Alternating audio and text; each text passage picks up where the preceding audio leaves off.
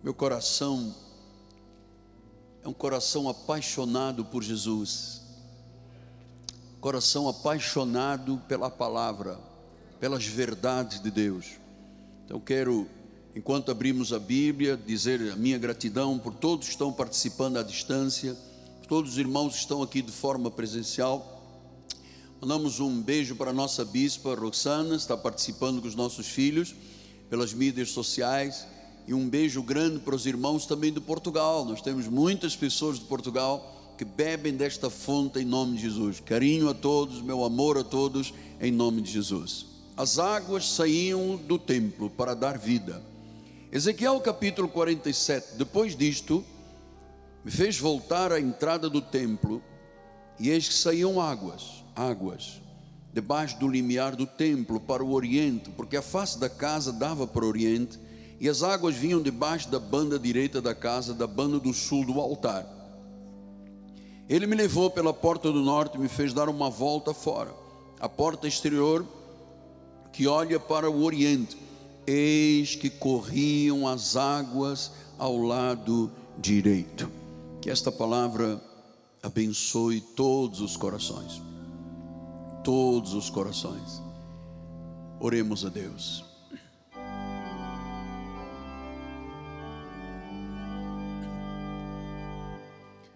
Senhor Jesus Cristo, Tu preparaste este dia para o nosso regozijo e preparaste este culto para que a tua igreja te engrandecesse, te louvasse, te magnificasse, reconhecesse a tua soberania e os teus desígnios. E esta noite, Senhor, queremos ouvir mais destas águas estas águas que dão vida em nome de Jesus. E o povo do Senhor diga: Amém, Amém e Amém. Muito obrigado, meu bispo amado. Meus amados irmãos, minha família, santos preciosos que estão aqui de forma presencial, engrandeço a Deus. Aqueles que estão à distância, louvado seja o nome do Senhor por sua vida. Você que está dentro de um hospital, num plantão, num CTI, ah, numa clínica, você que está com medo da vida, espere, ouça o que Deus tem a dizer ao seu coração. Meus amados filhinhos na fé, nós recebemos uma palavra profética muito importante na passagem do ano, conforme é histórico da nossa igreja. E o Senhor basicamente falou de restauração. Você sabe que esta palavra restauração é a melhor palavra que eu encontro na Bíblia Sagrada, vis-à-vis -vis o que se vive hoje no nosso país, quizás no mundo. Esta é a palavra mais importante, restauração. E talvez vocês digam, mas por que, que o apóstolo insiste em estudar a palavra, encorajar a palavra. Você sabe que a palavra de Deus não volta vazia. Ela tem desígnios proféticos. E esses desígnios têm que se confirmar. Não é para ficar aqui dentro dessas duas capas. É para se confirmar. Então a palavra de Deus para nós, neste ministério, é como um cinturão. Ela é fogo. Ela é âncora da nossa alma a palavra é revelação. Ela fecha e abre o que ninguém pode abrir ou fechar. Ela multiplica, ela surpreende, ela defende o povo de Deus, ela ataca em nome do povo de Deus. Ela é martelo que esmiuça a pedra. Ela é palavra viva. Vocês sabem por quê? Porque ela é a palavra de Deus. Então vamos lembrar o que eu tenho ensinado durante esses dias. No livro de Ezequiel, um dos livros mais difíceis da Bíblia Sagrada, especialmente alguns capítulos entre 40 e 48, nós vemos o profeta Ezequiel recebendo uma visão a respeito do reino do nosso Senhor Jesus Cristo. Uma revelação de que o templo em Jerusalém seria reconstruído. Lembra-se que eu venho anunciando que este homem profeta foi criado para ser um sacerdote, mas quando Jerusalém Sul foi tomada pelo, pelo rei Nabucodonosor, levou todo mundo para um exílio, para um cativeiro, e não havia esperança de nada. Era para passar uma geração atrás da outra, já se haviam passado inúmeros anos, e eles não tinham esperança, não havia como sair deste cativeiro, até que Deus faz uma revelação a Ezequiel. No capítulo 40, versículos 1 a 5, ele diz assim: No ano 25 do nosso exílio, já estavam em 25 anos de exílio, no princípio do ano, no décimo dia do mês, 14 anos após ter caído a cidade, nesse mesmo dia, veio sobre mim a mão do Senhor e me levou para lá. Então, levou para Jerusalém de volta. E em visões, Deus me levou à terra de Israel e me pôs sobre um monte muito alto. Sobre este havia como um edifício da cidade para o lado sul, que é o templo. Versículo número 3: Me levou para lá, e eis que um homem, cuja aparência era como a de bronze, está falando da pessoa de Jesus Cristo, estava de pé na porta, tinha na mão um cordel de linho e uma cana de medir. Versículo 4: Disse-me o homem, filho do homem, vê com os próprios olhos, ouve com os próprios ouvidos, e põe no coração tudo quanto eu te mostrar, porque para isso foste trazido aqui. Anuncia, pois, à casa de Israel tudo quanto estás vendo. Versículo número 5 diz: Viu um muro exterior que rodeava toda a casa, na mão do homem uma cana de medir, seis côvados, uma dos quais media um côvado de quatro dedos. Ele mediu a largura do edifício, uma cana, e a altura, uma cana. Então, o que Deus estava mostrando? Você sabe, para todas as religiões, todas. O templo tem um significado sagrado. Mas para os judeus e para os cristãos, esse lugar se torna muito mais sagrado, porque nós já temos a noção de que é dentro da congregação dos santos, na congregação divina, que Deus se manifesta. Então nós não tratamos o templo como tratam algumas, algumas religiões que têm seus deuses, né? suas, suas divindades. Então, são templos tratados de qualquer forma. Agora, quando se trata de judaísmo e cristianismo, o templo toma uma força muito maior. Então, é, no capítulo 5, 41 a 5, o Senhor está mostrando que haveria uma restauração do templo em Jerusalém. Capítulo 41, 15 disse: também mediu o comprimento do edifício, estava na área separada, por trás do templo, as suas galerias, de uma outra parte, sem côvados. O templo propriamente dito, o Santíssimo. Ah, então Deus volta a inspirar este povo, dizendo: Vocês foram infiéis comigo, vocês começaram a adorar falsos deuses, vocês se voltaram para o paganismo, vocês traíram a minha lealdade. Então o que aconteceu? Eles foram punidos, porque com Deus não se zomba. Então agora Deus está dizendo: olha, eu vou restaurar o templo que é um lugar santíssimo. Sabe que isso comparado ao tabernáculo do Antigo Testamento havia três áreas. Havia o arraial onde o povo ficava, o lugar santo que era onde eram preparados os sacrifícios, e o lugar santo dos santos, o lugar santíssimo, onde havia o trono de Deus, através de um altar, a arca, chamada Arca da Aliança, e era ali que dois serafins e querubins manifestavam uma luz não criada, que era a presença de Deus. Então, você sabe que quando se fala de templo, se fala de lugar santíssimo, se fala de intimidade com Deus, amado, isso tem que trazer um arrepio aos nossos braços. As pessoas têm desprezado ao longo de séculos essa, essa, esse momento de intimidade, porque as religiões modernas criaram o templo para ser um balcão de negócios, para ser um, um curral eleitoral, para a política, para o comércio. Então a santidade de Deus foi se ausentando desses lugares. Hoje há lugares que chamam de igreja, amados, que são comparados a uma casa noturna. É como se fosse uma boate, uma casa noturna. O que se faz lá não tem nada a ver com o sagrado.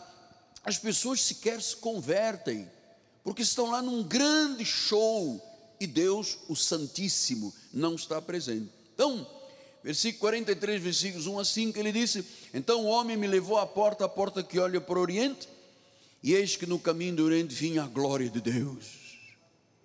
Sua voz era como um ruído de muitas águas, e a terra resplandeceu por causa da sua glória.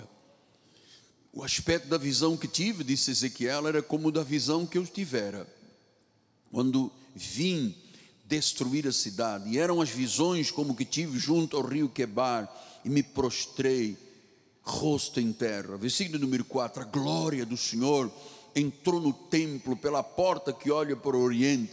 Versículo 5: O Espírito me levou ao átrio interior, e eis que a glória do Senhor enchia o templo. Então, Deus estava usando Ezequiel para restaurar o valor do templo o valor do lugar de adoração que ele chamou do Santíssimo. Eu estava restaurando, eu estava dizendo, eu vou restaurar todas as coisas que eu valorizo. E uma das coisas que Deus mais valoriza é exatamente o templo, o lugar que ele fala, o lugar que ele se manifesta. Eu venho dizendo aos senhores, amado, ninguém deveria subir neste altar deste templo sagrado se não estivesse em condições espirituais perfeitas. Não pode. A igreja não pode ter um altar misturado, fogo sagrado com fogo profano. Deus não funciona, Deus não opera, Deus não se manifesta.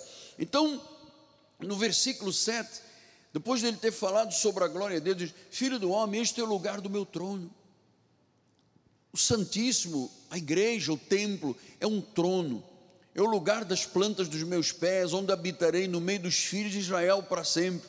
Os da casa de Israel não contaminarão mais o meu nome santo, porque já foram punidos por isso, nem eles, nem os seus reis, com as suas prostituições e com o cadáver dos seus reis nos seus monumentos. Então Deus disse: Olha, sabe o que aconteceu no passado?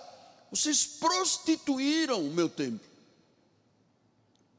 Eu disse aqui domingo, com muito temor e tremor, porque eu não gosto de dizer essas coisas, porque, obviamente, quem tem uma vida espiritual intensa nem imagina que isso aconteça, mas a verdade é que grande parte de lugar, graças a Deus, temos muitos lugares maravilhosos no Brasil e no mundo, mas uma parte considerável se prostituiu.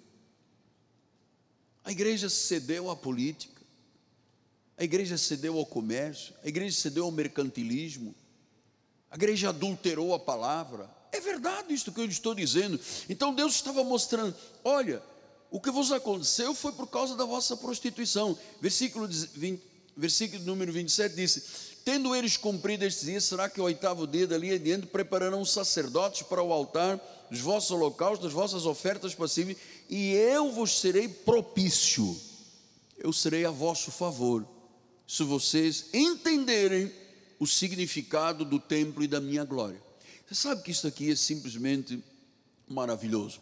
Porque depois no 44, 4 diz: Depois o homem me levou pela porta do norte, diante da casa, eis, olhei, e eis que a glória do Senhor enchia a casa do Senhor. E quando a glória está, diz então caí com o rosto em terra. É por isso que às vezes nós oramos aqui pelas pessoas, elas caem pelo poder de Deus. Por quê? Porque é uma manifestação poderosa de Deus. Veja, o profeta caiu com o rosto em terra. Quando a glória de Deus está presente, amado, não pode haver outro espírito, não pode haver confusão, não pode haver mercantilismo, não pode haver fogo estranho. Senão Deus não opera. Versículo 7, ele disse: Porquanto introduzistes estrangeiros incircuncisos do coração, incircuncisos na carne, para estarem no meu santuário, para profanarem a minha casa quando ofereceis o meu pão, a minha gordura e o meu sangue, violastes a minha aliança com todas as vossas abominações. Você está percebendo por que, que o povo de Israel, Deus permitiu que fosse levado ao exílio? Porque se prostituíram, abominaram, pecaram, ofereceram o pão que era dele, introduziram incircuncisos. Amados, isso é muito importante o que eu lhe estou dizendo. Isso é parte da profecia.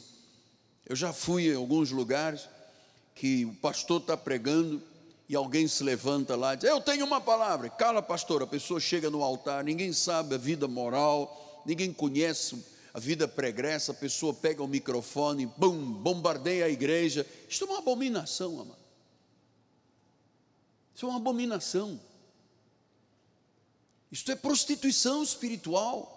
Isso é adultério da palavra. Então, é, versículo número 16 disse: Então eles entrarão no meu santuário, chegarão à minha mesa para me servirem e cumprirão as minhas prescrições. Então, até agora, é uma mensagem de esperança. O povo acreditou nas visões que aquele jovem que havia sido sacerdote e que Deus o transformara num profeta, gerando esperança. E eu vou lhes dizer: eu estou aqui esta noite como um profeta para a sua vida, como seu pastor porque a minha função é gerar esperança na vida de todos. Pode crer que eu pago um preço alto para isto. Pode crer. O meu temor é tão grande, amado, que eu jamais subiria neste altar se eu não tivesse passado um tempo longo na intimidade com o Pai. Porque isso aqui pode ser levado de forma mecânica. É? Ah, vamos por aí. Eu me recordo uma vez um pastor me ligou e disse assim: O senhor pode me dar uma mensagem sobre casamento? Eu falei, irmão, não tem nenhuma mensagem. Ele falou, não, não tenho. Então, mas como é que o irmão faz com a sua igreja? Ah, na minha igreja o povo quer é rir. Eu digo qualquer coisa, o povo ri, eles gostam. Conto uma piada, faço brincadeira com a Bíblia, todo mundo ri, bate palmas e terminou. Isso é igreja? Isso é abominação, isso é heresia. Por isso que Deus teve este ato de vingança contra a infidelidade do povo. Então, depois vamos para o capítulo 47 e 48, onde finalmente há a visão da restauração. Isto, na realidade, tudo isso passa por Jesus Cristo. Esta visão de dizendo a terra será abençoada, além do que se poderá imaginar, que Ezequiel anunciou lá atrás, na realidade estava falando da pessoa de Jesus. E eu creio, amados, eu creio que estes dias de restauração, eu creio que nós veremos coisas que jamais imaginamos ver. Veremos Deus agir de forma sobrenatural, veremos Deus operar milagres, ressuscitar mortos, curar cegos, paralíticos, coxos, tuberculose, eh, câncer, tumor. Eu acredito nisto, porque isso é uma profecia que vem lá de trás, a restauração. Então, no capítulo 47 tem sido a expressão máxima desta revelação. Diz que havia um templo, havia um altar e havia um rio.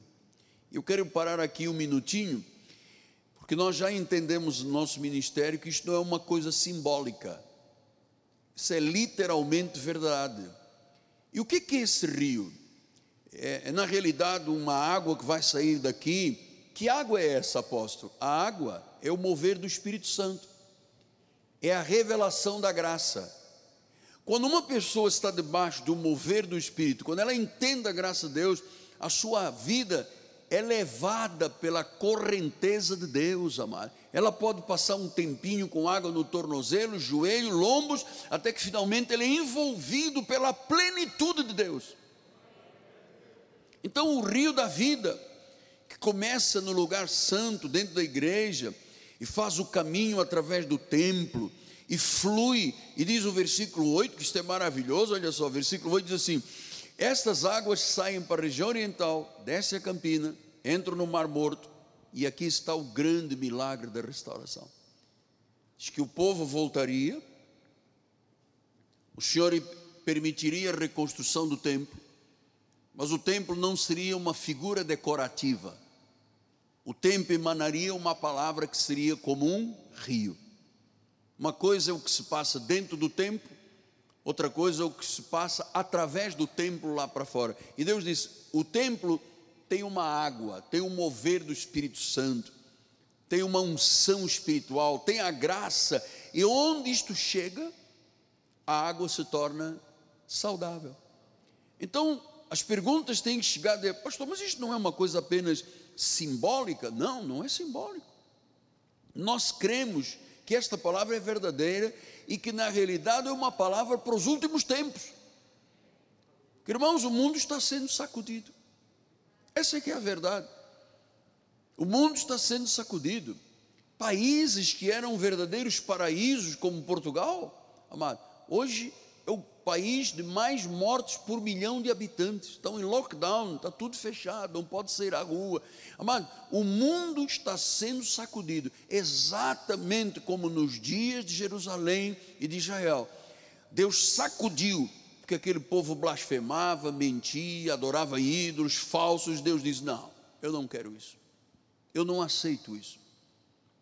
Então, nós estamos entendendo que o rio e as bênçãos que nós recebemos decorrem do altar. E disse que isto é crescente. Vamos só lembrar, eu tenho que lembrar isso todos os dias. Versículo número 3 diz assim: Saiu aquele homem para o oriente, na mão um cordel de medir, mediu mil côvados, me fez passar pelas águas, águas que me davam pelos tornozelos. Só para você lembrar, é crescente. Mediu mais mil, me fez passar pelas águas, águas que me davam pelos joelhos me deu mais mil, me fez passar pelas águas que me davam pelos lombos. Versículo número 5. Me deu ainda outros mil, já era um rio, não podia atravessar, as águas tinham crescido. Águas que se deviam passar a nado, rio pelo qual não se podia mais passar. Versículo 6, e me disse: Viste isto? Você está compreendendo esta visão? Por que, que eu insisto em trazer estes estudos no início, janeiro e fevereiro? Exatamente, você tem que ver isto. Você tem que entender isto. Isto é para você, isto é para mim. Isso é para a tua empresa, é para os teus negócios, é para a tua família. Você viu isso? Você compreendeu? E Deus levou mais uma vez à margem do rio. Versículo número 7. Tendo eu voltado, desde que a margem do rio havia uma grande abundância de árvores. Até então tudo era deserto, amado. Isso é esperança. Você pode ter entrado hoje aqui, ou está me assistindo um drama emocional tremendo, uma guerra infernal dentro dos seus pensamentos. Vezes haja pessoas que estão sendo possuídas por forças espirituais malignas, pessoas que estão sendo apertadas como uma corda que se envolve em torno de um pescoço, pessoas que não sabem para onde ir, exatamente como aconteceu naqueles dias. E Deus está dizendo, milhares de anos depois, eu vou restaurar. Eu vou restaurar. Quem sabe está nos ouvindo alguém que sofreu abuso, violência sexual, aquela mulher que quando era jovem foi estuprada por pessoas da família, cresceu, se tornou uma pessoa insegura, incompleta, sofrida, desnorteada. Quem é que pode fazer alguma coisa por você? Só Jesus. Ele tem um rio que restaura, que torna as águas saudáveis. Hum? Diz que por onde passa este rio, tudo vive. Isso é verdade, aconteceu na minha vida. Eu já lhe disse isto aqui. Para estar aqui, o Senhor forjou a minha vida no meio de sofrimento. 20 para 21 anos, na flor da minha juventude. Um acidente militar, no serviço militar, me deixou em dois anos em camas de hospital. Você está imaginando? Passaram dois dias de cama, já é difícil, imagina dois anos sem poder me mexer, só levantava um pouco o peito. 20 cirurgias. Eu vi o meu corpo se tornar gangrena, minha perna esquerda, o meu pé esquerdo ficou roxo, preto. Eu vi a falta de circulação, eu vi necroses tecidos apodrecer, necroses ósseas e necroses de tecido. Amado, eu vi o fim do mundo do sofrimento. Deus me forjou ali dentro. Vendo gente morrendo do lado direito, do lado esquerdo, o dia inteiro ouvindo barulhos de helicóptero, trazendo pessoas rebentadas da guerra. Amado, no meio daquele drama, Deus restaurou a minha vida. Então, se Deus fez na minha vida, Deus pode fazer na tua vida. Aliás, eu corrijo, Deus quer fazer na tua vida. Deus quer fazer. Diz o versículo 12 que então diz que as árvores tinham frutos sempre, produzia novos frutos nos seus meses. Diz que esta benção não é só para janeiro, não foi só para janeiro. Não foi só, nem será só para fevereiro. Diz que todos os meses Janeiro, fevereiro, março, abril, maio. Você está recebendo isso, você está vendo isso. Junho, julho, agosto, setembro, outubro, novembro, dezembro. Diz que frutos novos, oportunidades novas, situações novas. E eu estou esperando um mover extraordinário a cada dia, amado. Estou me prostrando de madrugada, rosto no chão, amado, rosto no pó. Eu estou me humilhando diante do Senhor, porque se eu tentar colocar a minha carne em alguma destas coisas, amado, não funciona. Deus não opera. Eu quero renunciar a mim mesmo. Eu quero desaparecer deste altar para que Cristo seja somente Cristo a ser visto. Eu serei apenas um pequeno detalhe aqui. Estou lhe falando sinceramente. Isso não é clichê, não. Eu tenho esta noção. Quanto menos eu for, mais Deus será, amado. E olha, nós somos um corpo, nós nos temos uns aos outros, amado. Nós nos temos, nós somos um corpo forte. Passamos aí 2020, parecia que era o fim do mundo. Estamos aqui, meu amado porque nós fomos alimentados pela graça, nós fomos alimentados por esses frutos mês a mês, mês a mês, e diz que até as folhas que não fenecerão se tornam remédio. Então, o rio da graça de Deus é um rio que traz vida e traz cura. Isto me emociona muito. Isto me emociona muito porque isto é verdade. Isto é verdade, a pessoa pode estar condenada pela medicina teu advogado pode ter dito que a tua causa é perdida. Domingo nós ouvimos aqui um testemunho de um jovem do, do nossa orquestra, disse que entrou com uma ação, todos os colegas que entraram foram desistindo, desistindo, e ficou ele só, e só ele recebeu indenização.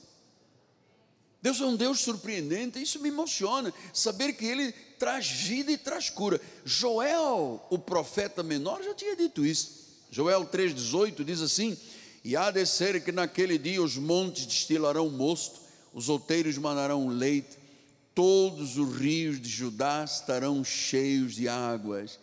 Sairá uma fonte da onde? Da praia da Barra, Copacabana, fogos de passagem do ano, balada. É o que? Onde é que sai? Uma fonte vai sair, sairá da casa do Senhor e esta fonte vai regar a terra toda, meu amado. Estou imbuído disso, estou certo disso. Uma fonte que sai da casa do Senhor. O profeta Zacarias também disse isso, 14, 8, ele diz: Naquele dia sucederá que correrão de Jerusalém águas vivas, metade delas para o mar oriental, a outra metade até o mar ocidental. No verão e no inverno vai suceder. Ou seja, as águas de Deus não são interrompidas por nada. É mês a mês, é fruto, é cura. É mês a mês, é fruto, é cura. É isso que eu recebo desta profecia de restauração. Isaías 43, 19: Eis que faço coisa nova, que está saindo à luz, porventura não o percebeis. Eis que porei um caminho no deserto e rios, rios de água viva no ermo. Isaías 35, 1 disse: O deserto e a terra se alegrarão o ermo exultará e florescerá como o narciso. Ah, o deserto, o deserto. Amados, quantas pessoas estão em uma vida de deserto? Nós temos uma sociedade abalada tremendamente, dia e noite. Os meios de comunicação falam morte, piorou, mais mortes. Só se ouve desgraça nesse país, amado. Tem que se levantar esta voz Estamos levantando uma voz para o mundo, amado. Uma voz que diga a esse povo: Este é o caminho. Este é o caminho. Diz que nem o louco errará nesse caminho, amado. nem o louco errará nesse caminho. Nem o louco errará nesse caminho. Diz que o deserto florescerá. Como é que um deserto seco, craquelado pode florescer? Se o rio chegar lá. Se o rio chegar lá. Então, naquele dia, o dia será como o Senhor abençoará com bênçãos físicas reais, né? é rio de vida, e eu creio que isto começou no dia 1 de janeiro, de mês a mês, mês a mês. Amado, eu estou esperando um crescimento deste rio. Espere isso para a sua família, espere isso para a sua casa. Não admita outro pensamento, rechace qualquer pensamento. Olha, o homem pode fazer planos, mas a resposta certa dos lábios vem do Senhor. Há caminhos que o homem parece direito, mas ao cabo deles dão em caminhos de morte. Eu não quero tatear aí em caminhos escuros, escuros. Está um caminho aqui, está um rio aqui, a água tende a crescer. Amado, tende a crescer de tal monta que não se passará a pé, tem que ser a nada. Eu creio nestas coisas tão reais com Deus. Então, Deus é de fato uma fonte de bênçãos. Veja no Zacarias 13:1 disse: Naquele dia haverá uma fonte aberta para a casa de Davi, para os habitantes de Jerusalém, para remover o pecado e impureza. Então, você sabe que hoje as igrejas hoje em dia, os, os pregadores têm muito medo de falar do pecado. Tem muito medo de falar da obra da cruz tem muito medo de falar que o sangue de Jesus veio para purificar o pecador. Então, as igrejas se habituaram a fazer promoções de shows e não confrontar o que leva o homem à desgraça e à morte, que é o pecado. Ninguém mais fala disso, todo mundo diz: olha, não se pode falar na nossa igreja, não toque nada de pecado. Tem uma família que está em pecado, se eles não gostarem, vão embora e não dizimam mais, amado. Eu já fui numa igreja onde o pastor me disse: pode pregar sobre tudo, só não fale desta situação assim. Nós temos uma família que dá muito dinheiro para a igreja, eles vão ficar chateados e vão embora. Vamos acomodar o pecado, vamos deixar a blasfêmia dentro da igreja, vamos deixar a incircuncisão dentro da igreja, vamos deixar o pecado, deixa, deixa a coisa correr frouxa, apóstolo. Não. Eu quero Deus, a chama ardendo aqui sem se apagar. Não é fogo estranho, é fogo do Espírito Santo. Então diz Zacarias: naquele dia haverá uma fonte aberta. Quantas pessoas estão lá do outro lado esperando esta fonte, amado? Quantas pessoas vivendo um deserto? Quantas pessoas vivendo desenganadas? Quantas pessoas vivendo atoladas em problemas e problemas? Sabe, possessas de tanta dor, de tanta angústia, de tanto medo, de tanta incerteza, tanta insegurança. Diz que naquele dia, bênçãos físicas, bênçãos espirituais, uma fonte de perdão, uma fonte de purificação, diz que remove o pecado e a impureza. Quer dizer que quando alguém recebe esta palavra, este rio, o que tiver de impureza sai, o que tiver de pecado sai. Olha, mano, ninguém neste ministério tem prazer no pecado. Você sabe, todos nós somos fracos e carne, né? E às vezes vem aí um pensamento e você, meu Deus, não pode o trem sair do trilho.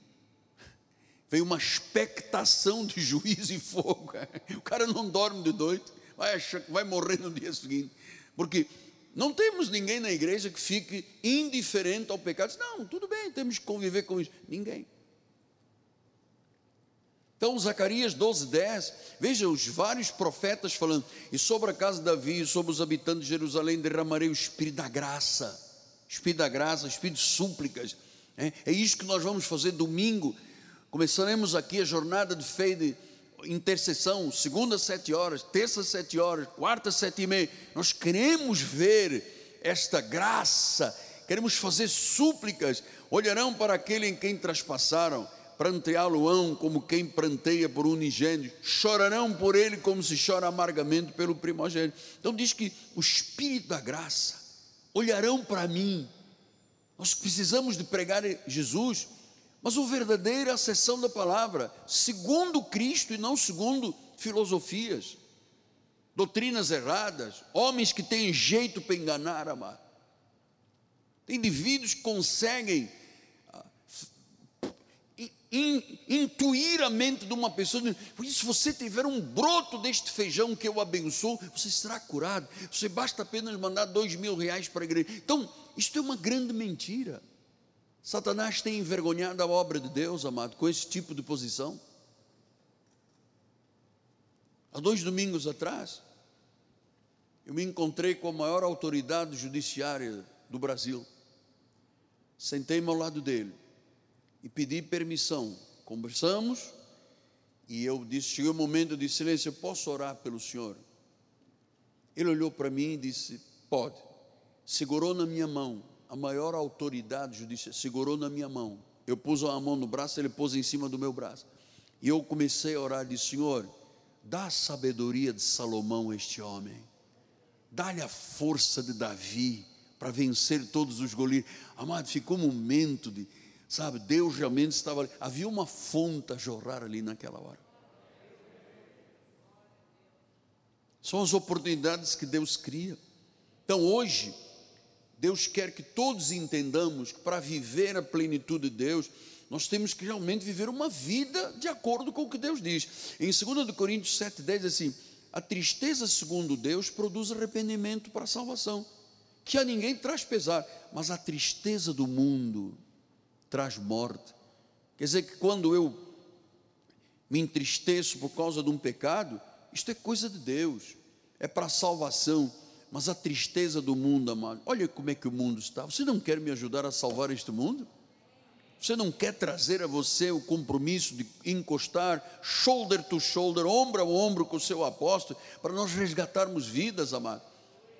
Olha, o Brasil precisa, o mundo da língua universal falada em inglês precisa, precisa de uma voz que diga: esta água chega aí até o teu país. Você que é uma pessoa muçulmana e você já viu que hum, é apenas uma religião, você quer algo mais?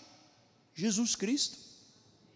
Você que é um ateu, você diz, não acredita em ninguém, graças a Deus que eu não acredito em ninguém. Pois é, graças a Deus, Deus acredita em você e quer você, quer o teu coração, amado, entrega a tua vida a Jesus. É aquela pessoa um bandista, espiritualista, faz sacrifícios de animais, pula cemitério. Você sabe essas pessoas, coitadas, elas é, elas têm, têm um zelo, mas não têm conhecimento. Tem zelo, mas não tem conhecimento. Não sabem nem o que estão fazendo. Então nós temos que ter este, esta tristeza do mundo, sabe? Esta tristeza do mundo produz morte. Nós temos uma tristeza se erramos em alguma coisa para a salvação.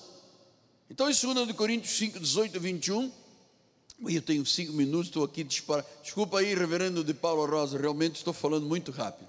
Eu tenho muita coisa para dizer. 2 Coríntios 5, 18 a 21 diz: Ora, tudo provém de Deus que nos reconciliou consigo mesmo, por meio de Cristo, nos deu o ministério da reconciliação. Então, o nosso ministério não é de acusação. Nós não vamos para o mundo público nós não vamos para um satélite, nós não vamos para as mídias sociais para condenar pessoas. Nós temos o ministério da reconciliação. Pastor, o que é reconciliar? Imagine, nós temos um casal aqui, unidos, conciliados, se separam. Depois de um dia chegam à conclusão que são um do outro, eles se reconciliam. Nós fomos criados em Cristo, o pecado nos separou, mas o sangue nos reconciliou. Nós temos que mostrar o caminho de volta é fácil, amado. É de Deus, foi Deus que nos reconciliou consigo mesmo. Versículo número 19 diz: A saber que Deus estava em Cristo, reconciliando consigo o mundo, não imputa aos homens as suas transgressões, não imputa. Não adianta dizer a uma pessoa, coitada, está passando por um divórcio, não toma a ceia do Senhor, você é uma pecadora. Só Deus sabe o que, que leva uma pessoa a um divórcio, amado. Nós não somos imputadores de pecados. O que as igrejas mais fazem é chamar o povo de Deus de pecador. O povo de Deus, amado, é justo, é sábio, é santo. É isso que a palavra do Senhor diz: eleitos segundo a soberania de Deus, a prognose do Senhor. Então ele disse: não imputando aos homens as suas transgressões, ele nos confiou uma palavra de reconciliação. Então a minha esperança é eu ter conhecimento desta palavra de reconciliação e poder abrir as mídias e a televisão. Graças a Deus renovamos TV Bandeirantes por mais um ano, amado. Que foi uma luta aí, graças a Deus, bispo. Obrigado pelo seu trabalho. Então, nós queremos que as pessoas, ao nos ouvirem, vejam em nós reconciliadores pacificadores. Esta é a nossa função. Versículo número 20. De sorte que somos embaixadores em nome de Cristo, como se Deus exortasse por nosso intermédio. Em nome de Cristo, rogamos que vos reconcilieis. É o que Deus quer. Deus quer que todos nós sejamos porta-vozes de um ministério da reconciliação para trazer a alma de volta, para tirar a alma da droga, da prostituição. Amado, é muito triste você passar numa rua e ver jovens, meninas bonitas, sabe, se expondo, se oferecendo para o sexo, uma coisa horrível. vendendo o seu corpo em troca de dinheiro para comer. É horrível isso aqui. Então nós queremos atingir estas pessoas que o mundo despreza, amado. Nós queremos atingir. Sabemos que não há muita gente rica e poderosa para ser salva. A Bíblia diz isso. Não vamos esperar que Vieira Solto, onde o metro quadrado mais caro do Brasil, tenhamos ali os prédios todos curvados a Jesus. Não, não há muitos ricos e poderosos, nem reis, nem grandes desta terra mas Deus pega o pequenino, Ele envergonha os sábios desta terra. Deus pegou-me a mim, a você, para sermos um ministério de reconciliação. Muita gente será envergonhada quando rejeitar a Jesus Cristo, mas nós vamos fazer a nossa parte, amado. Vamos fazer. 21. Aquele que não conheceu o pecado, ele se fez pecado, para que nele fôssemos feitos justiça de Deus. Somos justos, não somos pecadores jamais eu imputaria pecado a alguém. Eu acho que quando uma pessoa se afasta da igreja, ela já paga um preço tão alto, amado, tão alto, porque Satanás não brinca em jogo. 24 horas ele tenta, sabe, criar uma brecha para ver onde ele é. Então a pessoa, quando se afasta da igreja, peca por alguma situação, a igreja não tem o direito de dizer pecador, Deus apagou o nome do livro da vida, é preciso escrever outra vez, porque não acontece isso. Quando eu criei em Cristo, eu recebi, um, com permissão do Espírito, um pacote da graça, perdão, unção, cura, milagre, prodígio, né? Eu recebi a obra completa de Jesus. Eu não perco esse direito. Se o homem pecar, se o justo pecar uma, duas, três, quatro, cinco, seis, sete, Deus a levanta de todas, amado. E lembre-se que sete é o número da perfeição. Deus levanta de todas, pastor Wilson, Deus levanta de todas. Então nós temos que ser um ministério de reconciliar pessoas. As pessoas não podem ter medo de nós. Agora imagina quando eu estive junto dessa autoridade, se eu dissesse, excelência, eu tenho aqui um vidrinho de óleo, o senhor à noite passa na cabeça, tem aqui um sabonete para o senhor passar no, na roupa, tem aqui um sal que eu trouxe de Jerusalém para o senhor comer, para ver se a coisa. Amado, isso, isso aqui é uma infâmia. Eu tenho que falar quem é Jesus. O caminho, a verdade, a vida, o Senhor, o absoluto, o Rei de Reis, o Senhor. Você é apaixonado por Jesus? Me ajuda aí, amado. Acorda aí, vamos lá. Ele é Rei, Ele é Senhor, Ele é magnífico, Ele é majestoso, Ele é o cabeça da igreja. Tudo existe por Ele, por meio dEle e para Ele. É para Ele. Então, estamos caminhando para os cinco minutos finais. Uau, o tempo passou. Ezequiel 36, 25, 26. Então, Ezequiel 36, 25. Então aspergirei água pura sobre vós, ficareis purificados. Todas as vossas imundícies, todos os vossos ídolos vos purificarei. Dar-vos-ei um coração novo. Porei dentro de vós um espírito novo tirarei de vós o coração de pedra, vou vos dar um coração de carne. Esta é a obra de Deus. Diz que é Ele que põe dentro de nós um espírito novo. Sabe o que é esse espírito novo? Essa água. O Espírito de Deus, a unção. Disse: um coração novo, um espírito novo. Vou tirar o coração de pedra. O crente não pode ser petrificado e empedernido, amado crente tem que ter um coração sensível. Uma aquela irmã que disse: Eu tinha 10 mil reais, juntei para um projeto meu, mas Deus, o Espírito me tocou e disse: É para obra de expansão da igreja, é para a evangelização das nações. Veja só que gesto, que bonito que é. Isso é um coração novo, isso é um espírito novo. Versículo 27 diz: Eu porei dentro de vós o meu espírito, eu porei o meu espírito farei que andeis nos meus estatutos, guardeis os meus juízos e os observais. Observei. Então, na lei, Deus visitava com a sua graça. Na graça, a unção permanece. João 7, 37 a 39, estamos chegando, infelizmente, ao último minuto.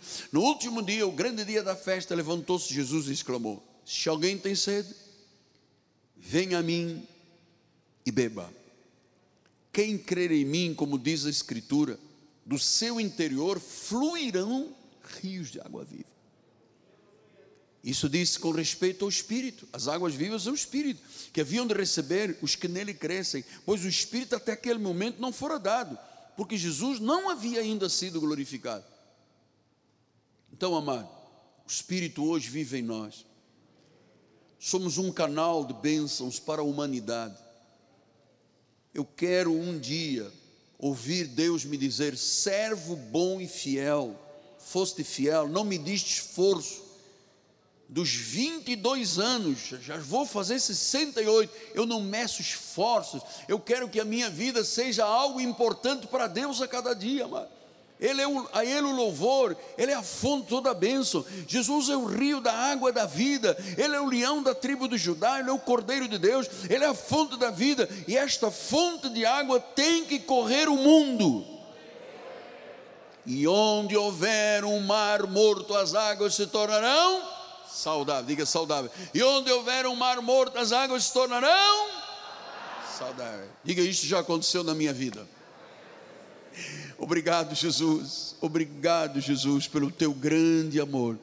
Obrigado pela palavra que é viva, eficaz, eficiente. Ela corta, ela separa juntas e medulas, a alma do espírito. Ela vai até aos intentos do coração e é lá que Deus trabalha. Eu queria nesta última palavra, Senhor, te suplicar, trabalhe em todas as vidas deste ministério, Pai. Torna cada homem desta igreja forte, ousado, cada mulher numa guerreira, Pai. Nós estamos em aliança, nós fizemos uma aliança, nós fizemos, eu e você temos uma aliança, Pai. Uma aliança eterna. É algo de Deus para a nossa vida. Senhor, usa-nos. Eis-nos aqui, Pai. Eis-nos aqui, Pai. Queremos ser bênção para os outros, para o próximo. Que muitas almas venham se arrender pela nossa instrumentalidade. Em nome de Jesus. E o povo de Deus diga: Amém, Amém e Amém. Vamos dar um lindo aplauso.